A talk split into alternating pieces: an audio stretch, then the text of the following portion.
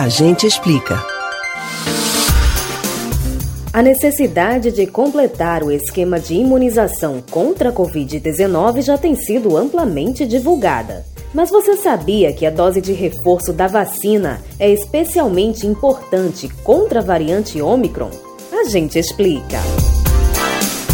A cepa Omicron do novo coronavírus, a quinta classificada pela Organização Mundial da Saúde como variante de preocupação, já demonstrou a alta capacidade de contágio.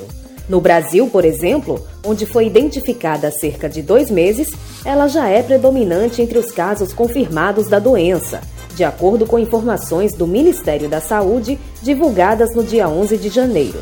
Especialistas também relacionam o aumento de infecções registradas à circulação dessa linhagem.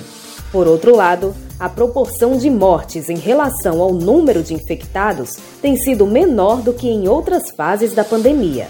Se o seu palpite é que a vacinação é a responsável por evitar maior quantidade de óbitos, saiba que um novo estudo indica que você tem razão.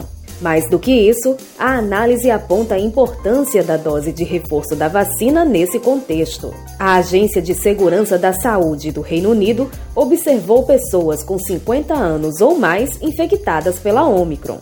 A conclusão é que cerca de seis meses após uma segunda dose da vacina da Pfizer ou da Moderna, a proteção contra a morte foi em torno de 60% nos integrantes desse grupo.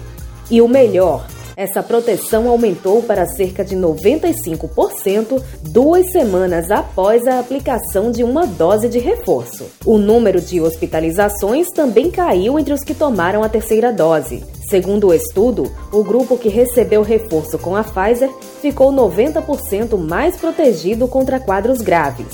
De 10 a 14 semanas após a aplicação, essa capacidade de defesa caiu para 75%. No caso da Moderna, a efetividade contra a hospitalização foi de 90 a 95% por até nove semanas após o reforço ser aplicado.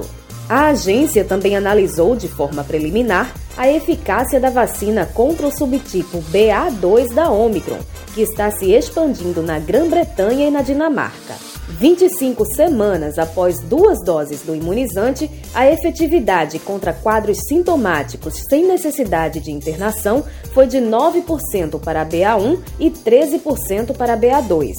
Com a dose de reforço, a proteção aumentou para 63% contra a BA1 e 70% contra a BA2, duas semanas depois da aplicação.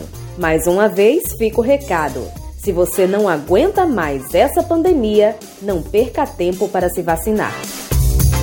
Você pode ouvir novamente o conteúdo desse ou outros A Gente Explica no site da Rádio Jornal ou nos principais aplicativos de podcast: Spotify, Deezer, Google e Apple Podcasts.